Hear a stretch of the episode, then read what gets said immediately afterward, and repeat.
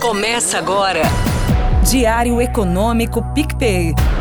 Uma análise das principais informações que impactam os mercados, A economia global e do Brasil.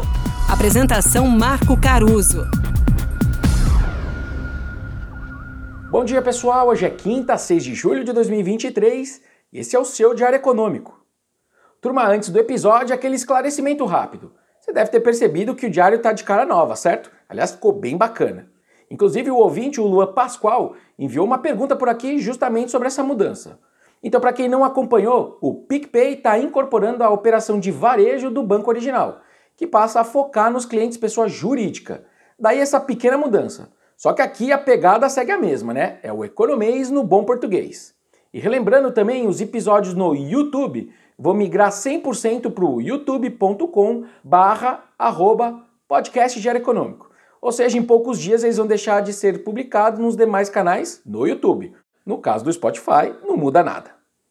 Bom, falando de ontem, então, no geral, o que a gente viu foram as bolsas caindo, os juros futuros subindo e o dólar se fortalecendo depois que o Fed publicou a ata da sua reunião de junho.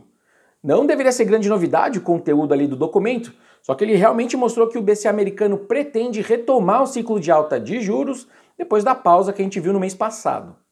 O que se viu então foi um comitê dividido já para aquela decisão, com alguns diretores pressionando por um aumento de 0,25, só que concordando em apoiar essa pausa condicional a essa ideia de sinalizar uma taxa terminal ainda maior para o fim do ano. De fato, hoje em dia, Parece que quase todo o FONC, né, o Comitê de Política Monetária do Fed, quer subir de novo os juros na reunião agora do dia 26 de julho. As autoridades do Fed veem a inflação como principal preocupação e também com o mercado de trabalho ainda visto como apertado, ou seja, desemprego baixo. E parte do colegiado realmente ressaltou que o momento econômico mais forte do que o esperado lá nos Estados Unidos é razão sim para a gente seguir apertando as condições monetárias por lá. Outra divisão interessante entre eles se deu na discussão sobre recessão ou não nos Estados Unidos. Os economistas da equipe do Fed continuaram a prever uma recessão leve, nas palavras deles, começando já no final desse ano, em desacordo com a expectativa do próprio Powell de apenas um crescimento lento. Hoje, me parece que os membros votantes do Fed, que decidem os juros de fato, estão mais inclinados para o cenário base de crescimento moderado, só que positivo, para o restante desse ano.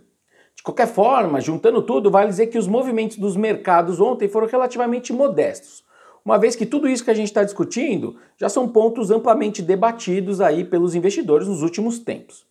Enfim, só que a agenda econômica do resto da semana, né, hoje e amanhã, traz divulgações importantes também nesse debate todo, que são os números do mercado de trabalho norte-americano, hoje e amanhã, como eu disse.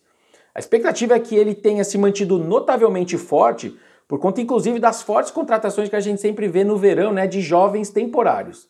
Aliás, um dado curioso: nos últimos sete anos, em seis deles o crescimento do emprego nos Estados Unidos aumentou nos meses de junho. Outro ponto interessante aí é que, como a gente teve feriado nesse período lá em junho, os pedidos de auxílio desemprego pode até ter dado uma melhorada, mesmo que temporária, justamente por conta do feriado, né? Os pedidos de auxílio desemprego podem vir menores. Esse é o ponto. Por aqui, além desse externo com algum viés negativo, né, por conta da ata do Fed, o noticiário político não ajudou mais uma vez. Na verdade, teve para os dois lados. Tanto que o Arthur Lira decidiu inverter a pauta de votação com o um impasse que a gente está vendo de novo né, sobre o projeto do voto de qualidade no CARF.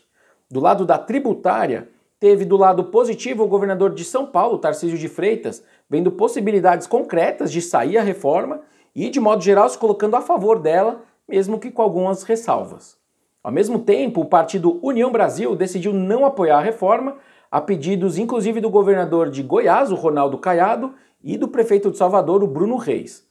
União Brasil é, em teoria, da base aliada do governo, mas o seu apoio nas votações tem oscilado mais do que os outros partidos.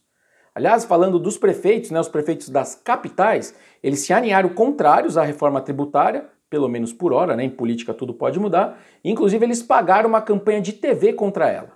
E aí, com o externo e o noticiário político com esse vai e vem, os juros futuros aqui abriram taxa, né? Juros para cima, especialmente ali os mais longos, que tem mais a ver com fiscal, tributário, etc. E o dólar subiu de novo, né? É a sétima alta do dólar nos últimos 10 pregões. De qualquer forma, minha sensação hoje é que a reforma tributária passa. Eu não estou vendo as forças contrárias a ela realmente organizadas Eu acho que é um fator muito relevante o fato do Arthur Lira estar tá liderando os esforços pró-reforma, inclusive mais do que o governo em si, na minha sensação. Enfim, veremos. Talvez seja até por isso que ontem a bolsa, diferente do dólar e dos juros que pioraram, acabou valorizando. E parece que a tributária é positivo net para algumas empresas. Não para todas, mas ela pode sim ser net positivo. Veremos, né? Bom dia, bons negócios e sorte sempre. Você ouviu? Diário Econômico PicPay. Uma análise das principais informações que impactam os mercados, a economia global e do Brasil. De segunda a sexta, às seis da manhã, no Spotify e YouTube.